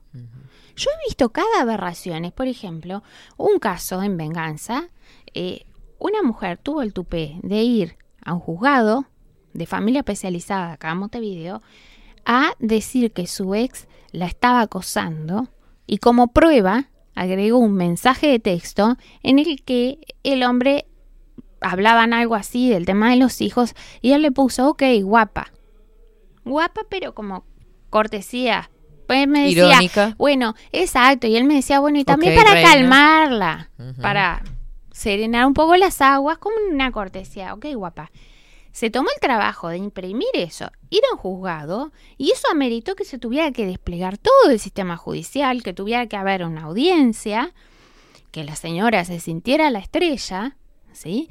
que al hombre lo sometían a equipos técnicos, que tuviera que esperar abajo en, con, con los golpeadores verdaderos, había gente con pulseras, ¿no? O sea, gente peligrosa. Expuesto. Entonces digo, a ver, vamos a pensar, acá la prioridad tienen que ser las víctimas reales. En qué invertimos la energía, ¿no? Y mismo los recursos Los finitos recursos finitos. que tenemos. Porque además yo pienso, los jueces son personas comunes y corrientes Exacto. y deben de estar, me pongo en el lugar de ellos, desbordados, hartos con lo que son las denuncias. Mm, Muy pocas veces eh, no respaldado por cuerpos técnicos, por equipos técnicos que estudien los casos realmente para determinar si es una denuncia falsa o no. Exacto, sí, Ahí está. con muy poco. Porque además acá tenemos otro gran problema, que es que hay equipos técnicos que para sacarse el sombrero, porque son de lujo, excelente, y hacen lo mejor que pueden. Pero hay otros que ven todo con una perspectiva de género. ¿Ah? Y viendo ¿Y eso ha eso, entorpecido? y sí, claro, porque si yo parto de la idea de que estamos en un mundo patriarcal, que el hombre abusa de su poder, que el hombre es malo, solo por ser hombre, ¿no? Eh, ¿Qué va a pasar? Cuando viene una mujer a hacer una denuncia, por más que la denuncia, como en este caso, me dijo guapa, sea ridícula, ¿qué crees que pasó? El informe fue favorable a esta, a esta señora. Obviamente dio un riesgo bajísimo. Pero el mal momento se pasó, el tiempo el equipo técnico lo perdió y el juez eh, tuvo media tarde en ese baile. Es que me imagino, me estoy imaginando todo el panorama, e inclusive, este, para preguntarte, este, si se ve agravado esto, si la jueza es mujer, ¿no? Con ese perfil de eh, igualdad de género, ¿no? ¿Cómo se puede haber agravado ese tema en realidad?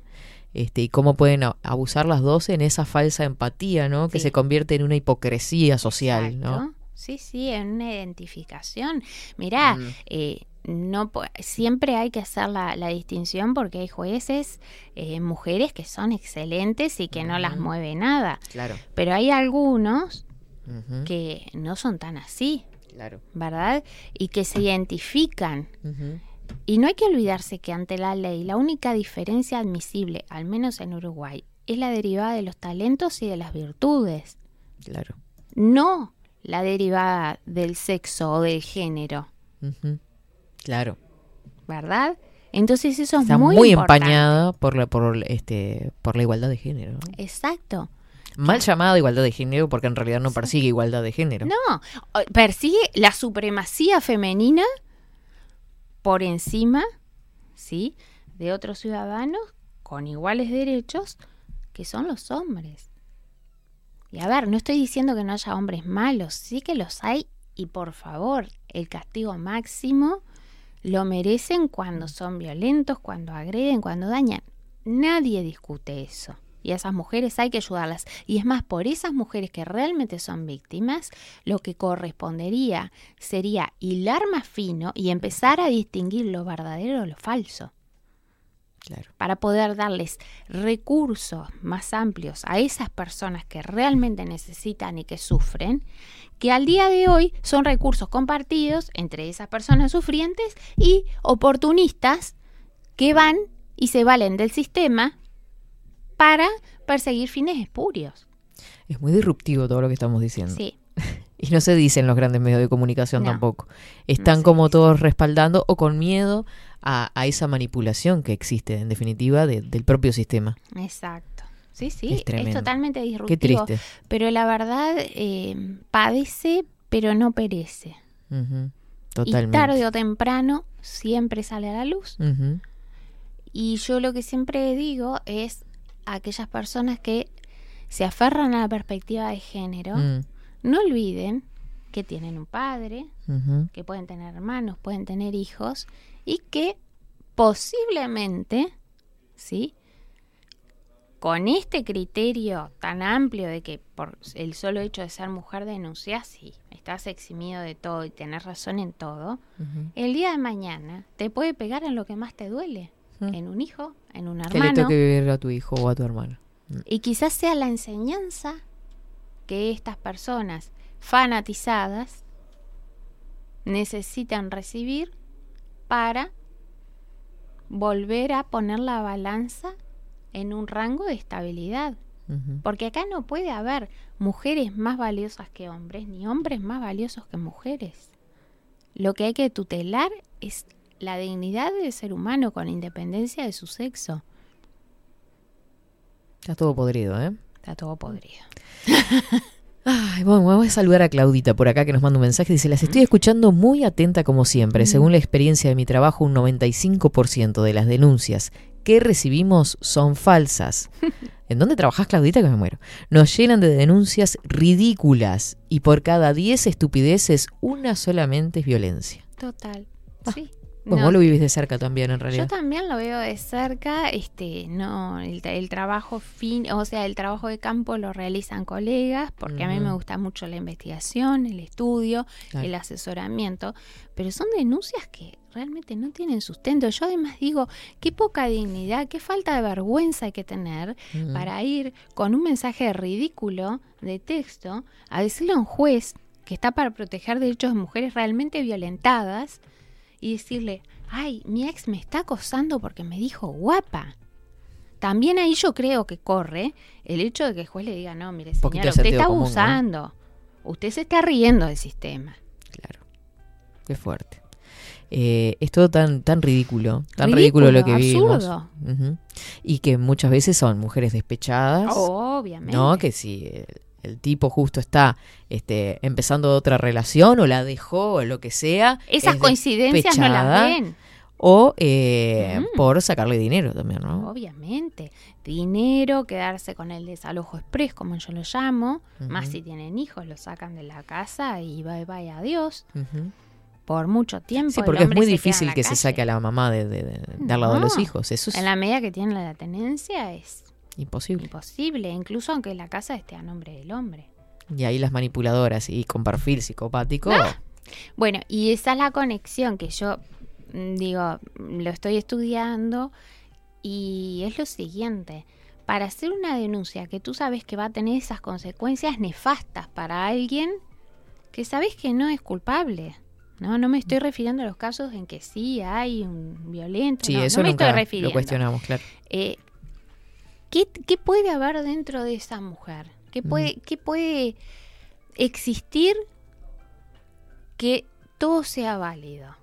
Evidentemente, tiene características De psicopáticas. maldad tremenda, Tiene, bueno, psicopatía. la maldad, eh, tiene ausencia de empatía, cosifica al otro, utiliza el sistema en su propio beneficio, carece de remordimientos, manipulación, actuación, seducción. Conoce las reglas y las normas para usarlas a su favor. Exacto.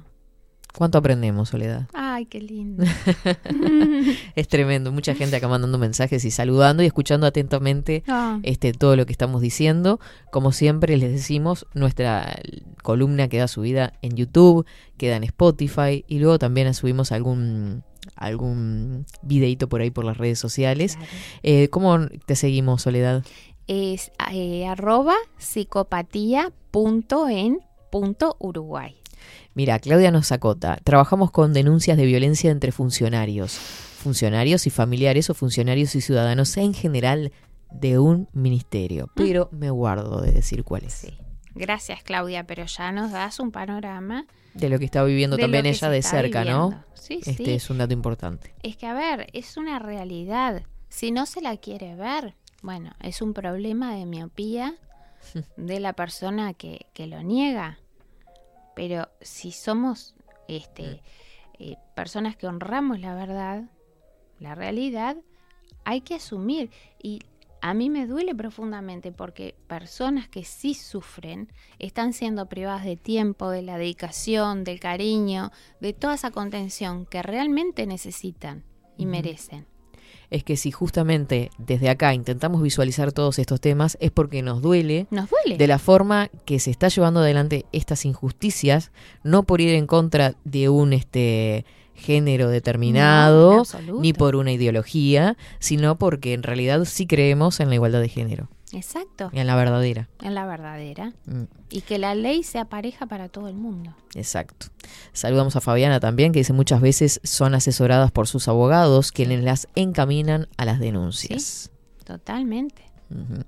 Obviamente el 99%, dice Claudia, de las denuncias son de mujeres contra hombres. Sí, claro. Tremendo. Sí, sí. Ay, Soledad, es tremendo. Hoy fue. Hoy estuvimos, estuvimos bravas. Estuvimos bravas. Picantes. Pero me encanta que sea así sea porque es la forma de visualizar estas cosas. Exacto. Sí. Muchísimas gracias. Por favor, un placer, un gusto, Katy, contenta de estar acá de vuelta, porque no es lo mismo de la casa o del estudio. Sí, la el cara a cara no, no lo robamos por nada. No. Así que bueno, un gusto y que tengan todos un bendecido día. Nosotros nos día. vamos también porque estamos en las 13 horas 11 minutos. Facu Casina en controles, Catherine Velázquez quien los estuvo acompañando. Esténse atentos, vamos a estar subiendo todo en el correr de estas horas. Muy buen día para todos y nos reencontramos. Chau, chau. Chau, chau.